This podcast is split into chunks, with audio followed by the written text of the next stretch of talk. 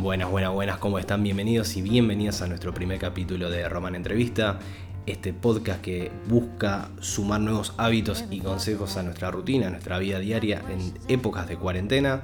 Hoy estoy muy contento porque vamos a estar entrevistando a una psicóloga, la licenciada Ludmila Lan, eh, que nos va a dar tips, consejos en una charla descontracturada de cómo afrontar la cuarentena, tanto de forma solitaria, en pareja, con hijos, eh, qué hábitos tenemos que incorporar para no generar un desgaste en la pareja. Todo eso y mucho más en breve después de este tema. Comenzamos con Román Entrevista.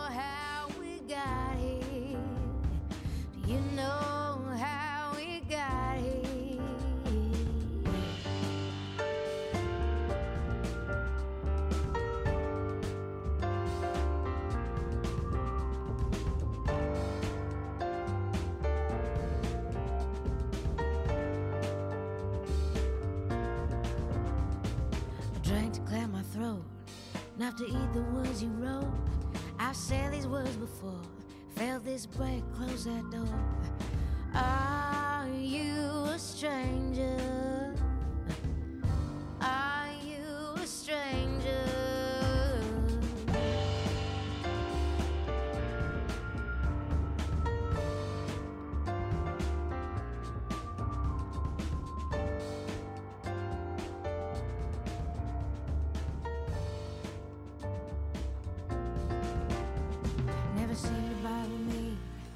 Bueno, ahora sí, ya estamos acá con, el mate preparado y del otro lado ya está en línea mi amiga, la licenciada de la UDA, Lumila La. ¿Me escuchás, Lu? ¿Cómo estás?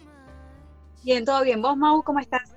Bien, bueno, acá pasando la, cuarentena como, como se puede. Pero bueno, nada, muy interesante poder empezar este podcast charlando con vos. Eh, para quien no te conoce, sos psicóloga. Además de ser a mi amiga, eh, está bueno tocar estos temas, ¿no? Que, a ver, Lu, para ya ir arrancando estamos en una época de cuarentena obligatoria y yo estoy viendo como que se generó, no sé si lo, compartís o no, como una psicosis y hay mucha ansiedad. ¿Por qué crees que pasa esto? Bien, generalmente aparte de la ansiedad, ¿no? Eh, se pueden vivenciar eh, diferentes emociones. A ver, una por ejemplo es el miedo, ¿no? El miedo a perder la salud, a las, a las posibilidades de las consecuencias, digamos, de la enfermedad, a la falta de recursos, eh, uno puede tener pensamientos negativos como no me puede pasar a mí, o me puede pasar a mí, tengo miedo ¿no? a contagiar a mi familia.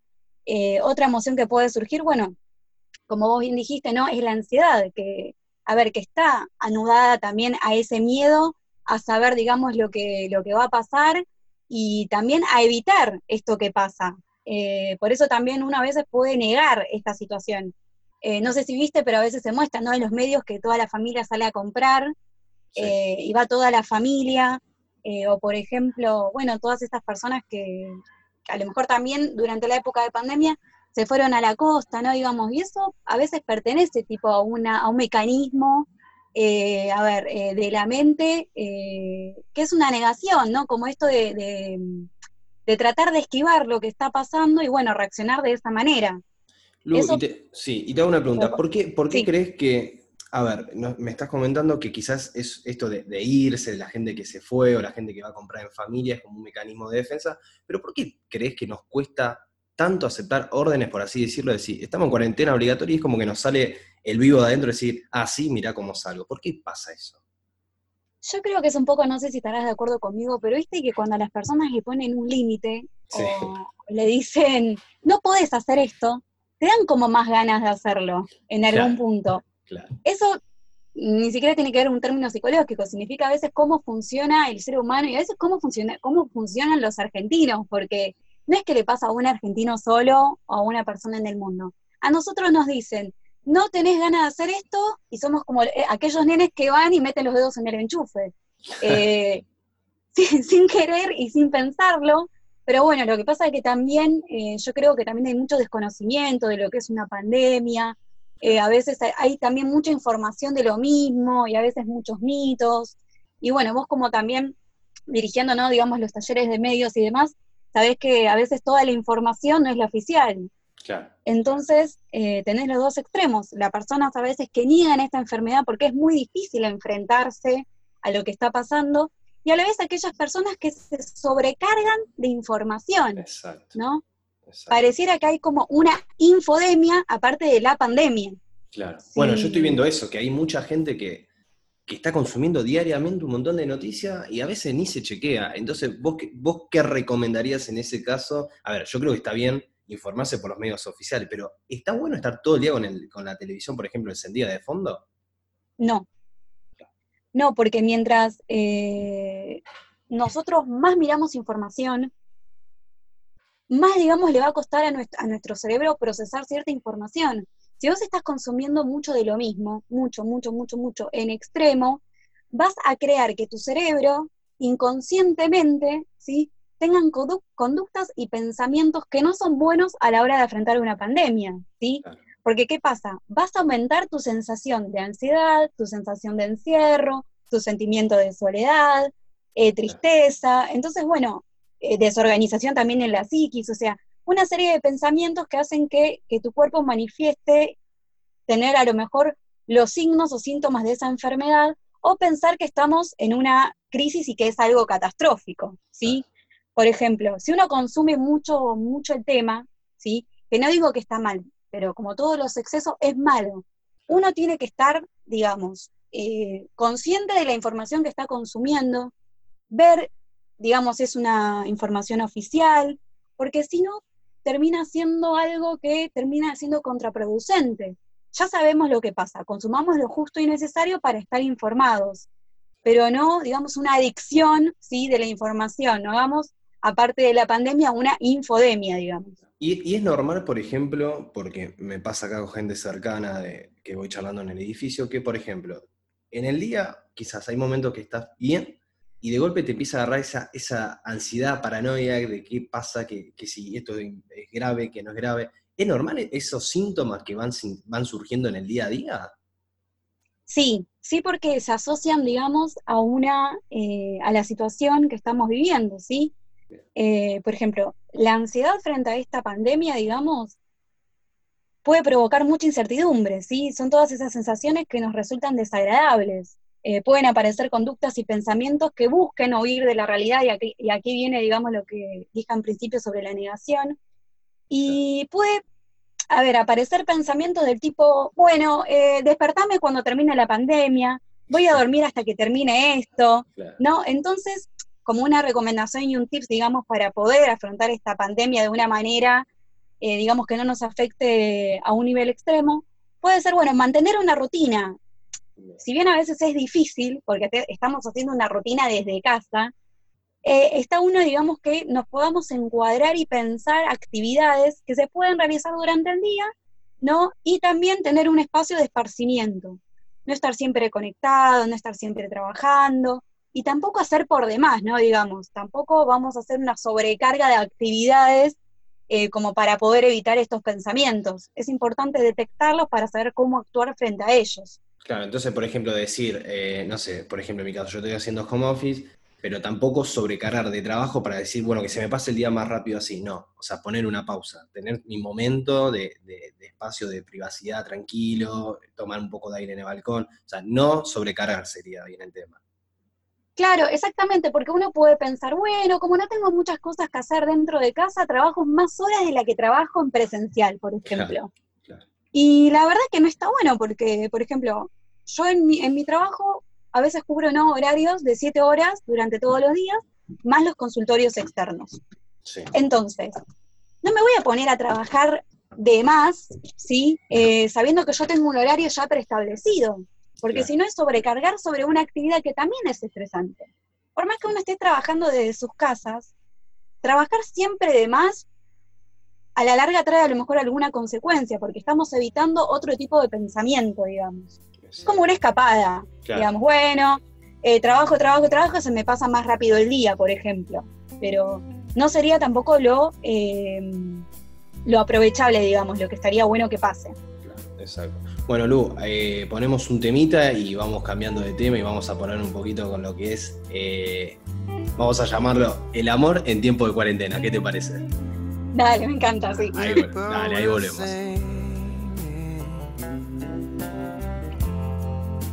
Soft summer breeze makes me think of my baby. Down in New Orleans. I left down in New Orleans. Magnolia, you sweet thing. You're driving me mad. Gotta get back to you, babe. Best I ever had. You're the best I ever had. You whisper, good morning. So gently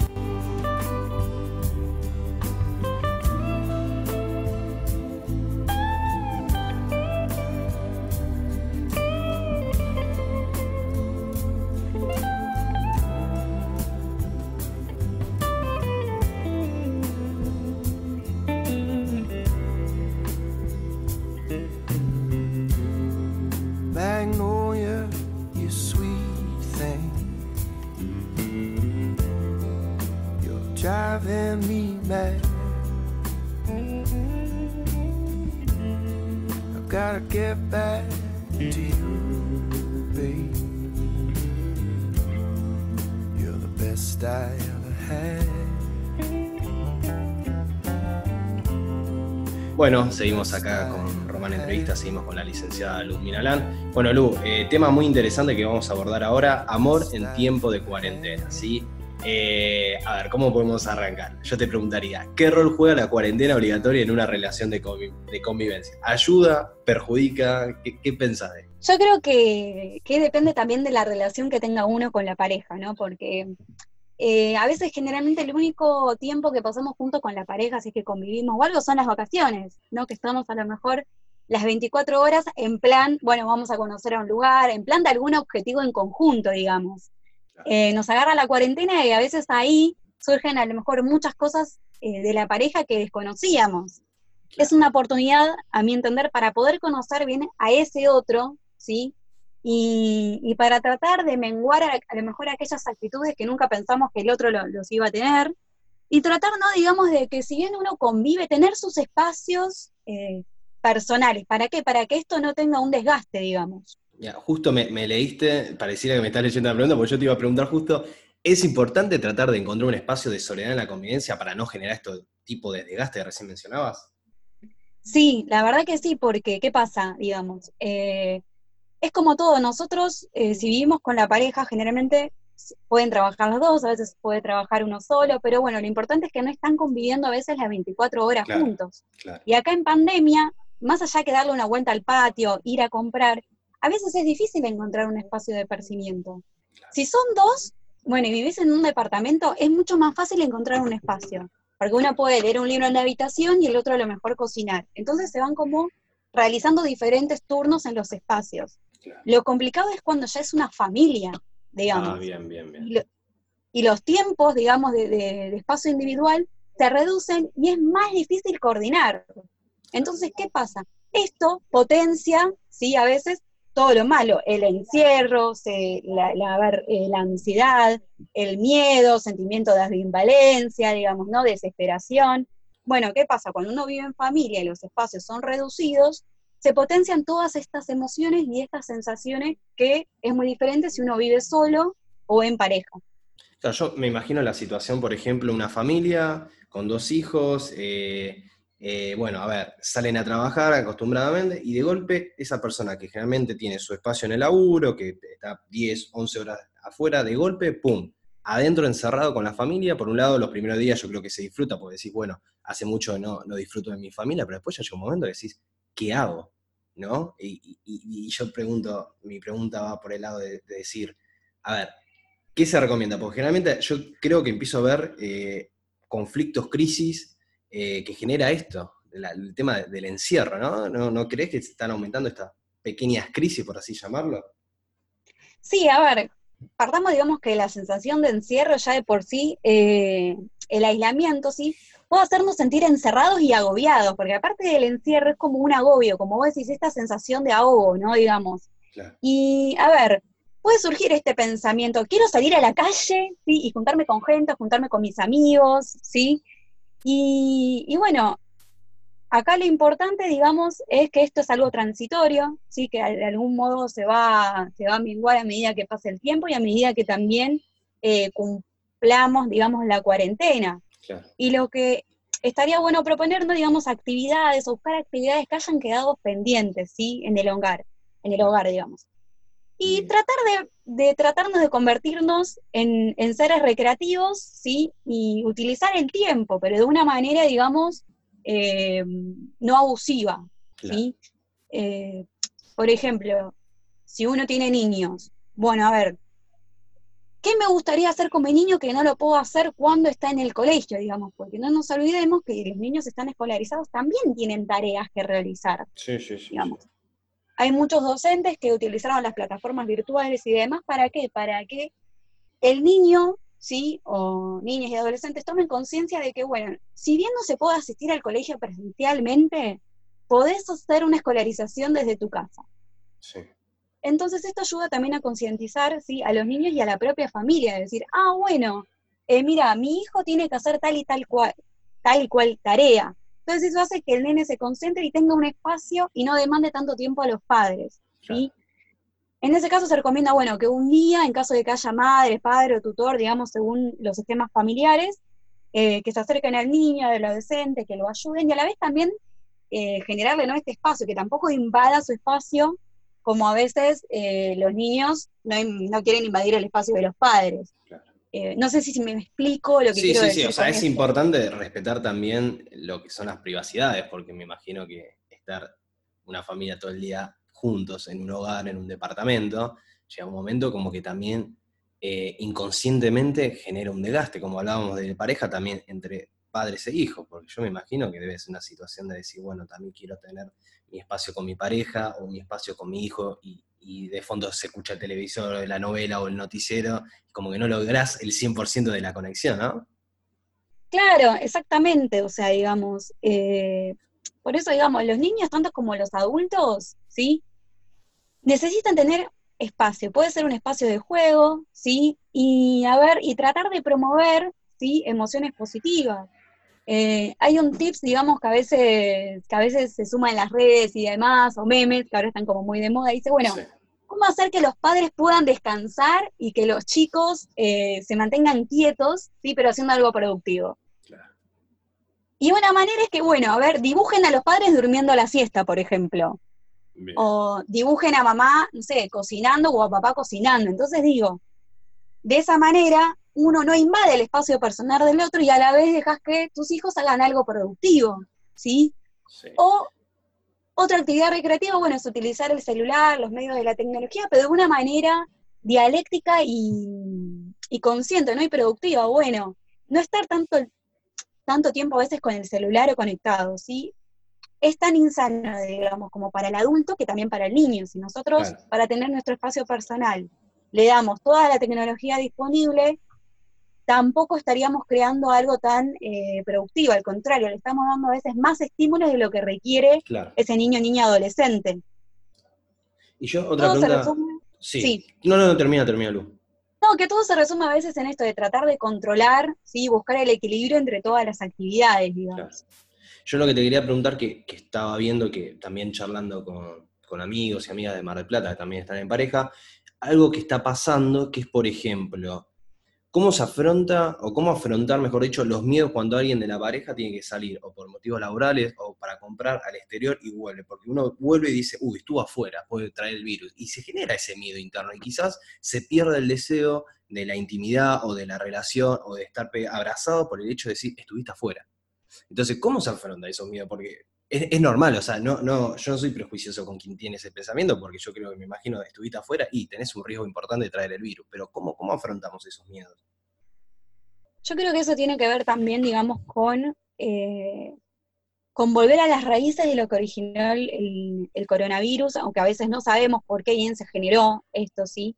Eh, pero sí también los mismos médicos y los mismos centros de salud, frente a esto, hacen también series de recomendaciones, ¿no? Digamos, eh, por ejemplo, una de ellas es, eh, bueno, estuviste afuera, bien, a ver, eh, ¿viajaste en transporte público? La respuesta puede ser sí o no, cuánta gente había, digamos, como evaluar la situación en la que estuvo, porque no necesariamente todas las personas que anden por la calle en, tienen el coronavirus, digamos. Recordemos que es una infección que se transmite a través de vías respiratorias y por contacto.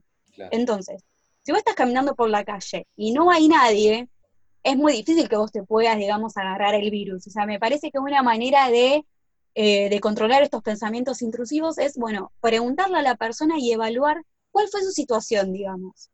Eh, porque recordemos también que esto es una enfermedad que siempre se dicen en las redes y lo repiten los medios. Bueno, es que todavía no hay casos, o por lo menos lo que yo tengo entendido, eh, no hay casos, digamos, originarios en Argentina, digamos, son todos traídos o contagiados desde afuera. Entonces, bueno, lo importante es eh, saber reconocer también estos signos, que por eso también muchos centros de salud y mismo los médicos recomiendan, ¿no? Digamos, que tampoco por este miedo, por esta ansiedad que surge, por esta sensación, empieces, digamos, a sentir que vos también estás generando los signos y los síntomas. Claro, exacto. Iba ahí, porque uno a veces consume tanto y no sé, me picó la garganta y ya empezás a, a decir, uy, la puta madre, los primeros síntomas. Y uno se empieza a hacer la cabeza con eso. Claro, eso también tiene que ver con estar también conectado con las cifras, ¿sí? Porque siempre se dice, tantos millones o tantas personas, digamos, fueron infectadas, ¿no? Digamos, entonces esto genera, digamos, un pánico en las personas, ¿sí? Por eso, otra recomendación es tratar de no monitorear constantemente el número de infectados y fallecidos, ¿sí? Porque lo que haría era confirmar un sesgo negativo eh, que incrementaría solamente nuestro malestar y haría más difícil que podamos mantenernos, digamos, regulados, ¿sí? A ver, la aceptación de esta situación implica tomar estos fenómenos, ¿sí? Como parte de la naturaleza y estar más en contacto con el presente sin hacer proyecciones a las posibles consecuencias de esta situación. Claro. Es, esto es un día a día, no sabemos, digamos, cómo, eh, qué es lo que puede pasar. cómo va a ir mutando, claro. Exactamente, entonces, el no saber ¿sí? Genera incertidumbre, pero esto nos pasa siempre, digamos. Cuando uno a lo mejor se queda sin trabajo, no sabe qué va a pasar en un futuro, digamos. Cuando uno está en una pareja, tampoco sabe qué, deparará el futuro, digamos. lo difícil en sí es vivir con incertidumbre. Exactamente. ¿Qué pasa? Esto Decímelo. Así, ah, dime. No, no, dale, dale. No, y yo lo que te quería preguntar es, por ejemplo, recién hablamos, bueno, de la pareja, que yo creo, considero que en estas etapas uno realmente conoce a la pareja, porque es como vos decías, quizás cuando convivís realmente 24-7 es en vacaciones, y ahora uno va a conocer al otro en profundidad y decir, che, esto es lo que yo realmente amo, está bueno, esto es lo que, va, lo que se va a generar, pero yo también te quería preguntar, por ejemplo, los que no estamos de pareja y, por ejemplo, un caso eh, te estabas viendo con alguien, ¿no? Eh, y te estabas conociendo y de golpe, puff, cuarentena, dejan de verse. ¿Cómo se hace para no perder eso que se estaba construyendo de a poco y que no se pierda el interés? Porque debe ser difícil también eso. Sí, es complicado porque además, si recordamos, ¿no? De los primeros tiempos, cuando uno está saliendo, eh, se genera toda una sensación, digamos, ¿no? De, de ansiedad bonita, digamos, ¿no? Acá la ansiedad toma otro color, digamos, es esto, ay, como esta frase que me genera, no sé, mariposas, lo voy a ver, qué pasará, porque nos pasa, digamos, es una ansiedad, pero de origen, digamos, eh, lindo, ¿viste? Que, que, te mantiene activo y te mantiene de alguna manera alegre, ¿sí? Porque uno tiene su energía enfocado en algo que le hace bien y es placentero. Entonces, que eso se corte encima por algo que es natural y por algo que no podemos controlar, es chocante, ¿viste? Es Claro. como, uy, ahora que me salen las cosas claro, bien. ¡pum! Pandemia, ¿viste? Es como, dale. O sea, Me enamoré y se generó una pandemia, ¿viste? claro, 2020 ATR, ¿viste? O sea, digamos, si no es porque me dejan, si no es porque no conectamos, pandemia. O sea, es algo insólito y es algo que tampoco nunca pasó. Claro. sí, es verdad eso, eso es verdad. Lo que se está generando ahora es, es- es increíble, ¿no? Es increíble, es increíble. Y sabés que, bueno, ahora que lo mencionamos, ¿no? Vos pensás que esto es algo de origen natural. Sí. No es que alguien, digamos, no es el robo, eh, no es, digamos, situaciones de violencia, eh, es, es otra cosa, es algo de, de origen fantasmagólico, si se quiere decirlo en términos, ¿no? digamos, más, eh, más psicoanalíticos, porque vos fíjate que, a mi entender, hay muchas personas que se van caminando por la calle, se miran con desconfiada, ¿viste? Claro, Tipo, sí, sí, sí, ni "Confío hablar. de esta persona. Sí. Y el que no estornuda, por ejemplo, te vas Ah. corriendo.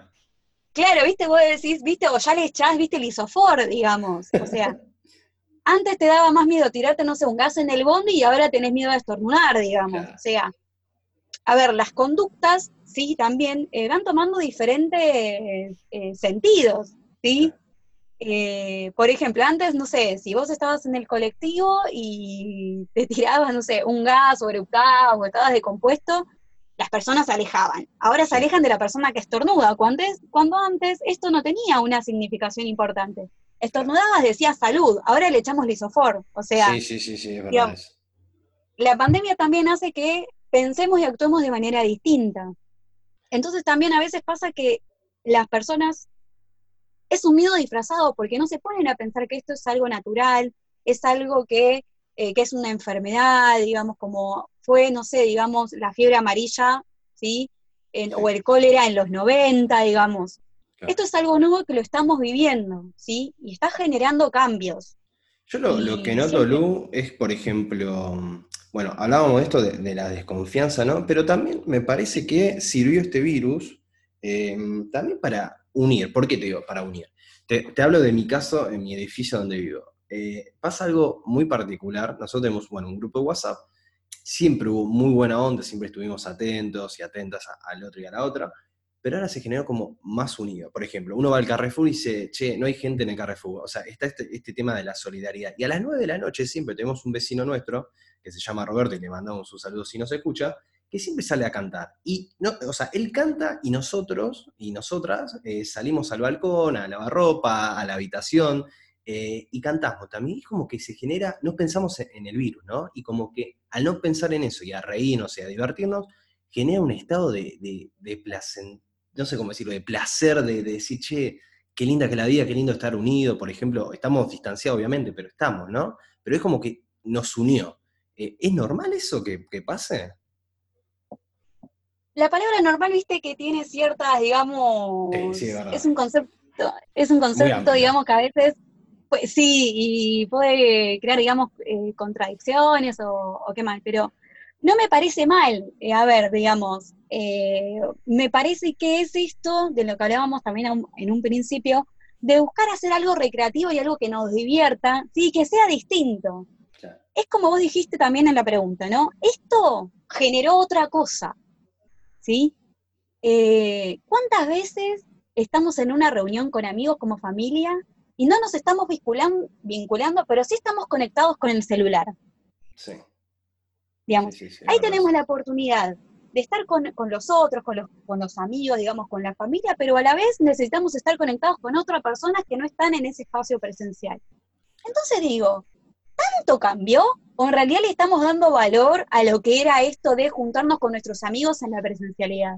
Es verdad eso. Sí, sí, sí. Bueno, ahora todos estamos y todas también, estamos, eh, nos mandamos mensajes de decir, che, cuando pase todo esto nos tomamos una cerveza, y no es esa, che, nos tomamos una cerveza que nunca se cumple, no, es tomar una cerveza en serio, nos comemos un asado o, o nos juntamos, porque yo creo que ahora el estar solo valorás todo. Por ejemplo, a mí me pasó que, eh, que pasé el cumpleaños solo, ¿no? Por el tema de la cuarentena.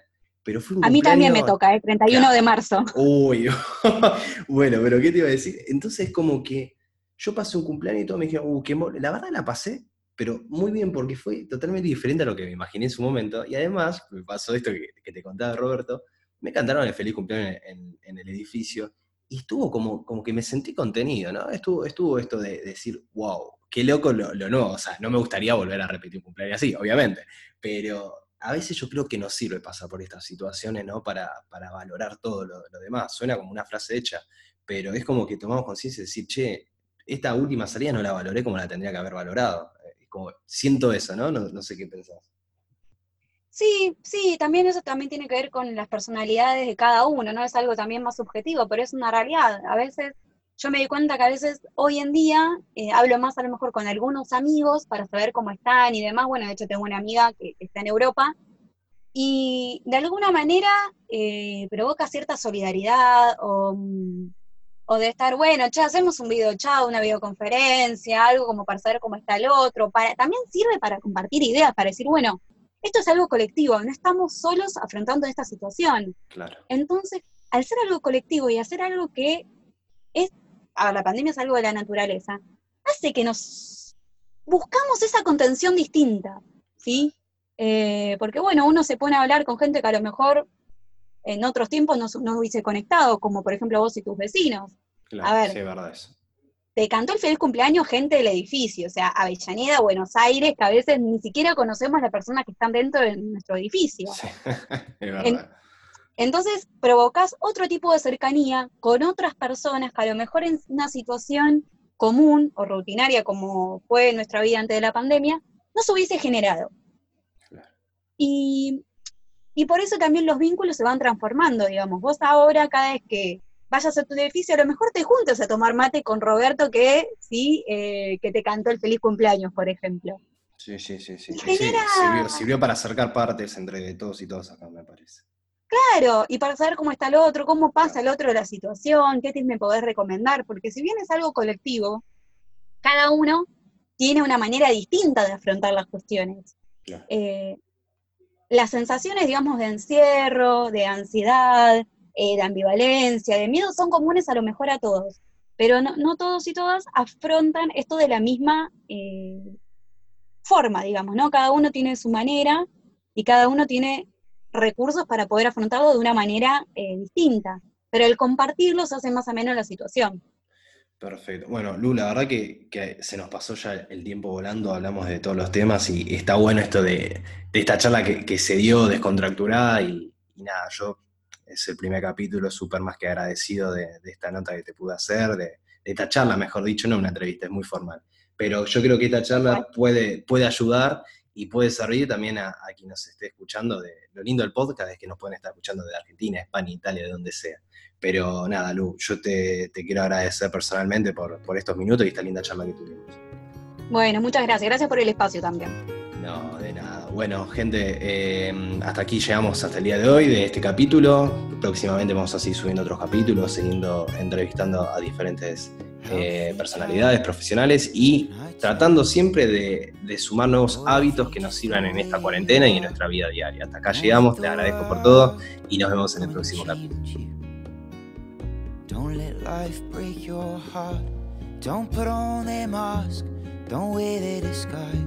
Don't let them dim the light that shines in your eyes. If only you could love yourself the way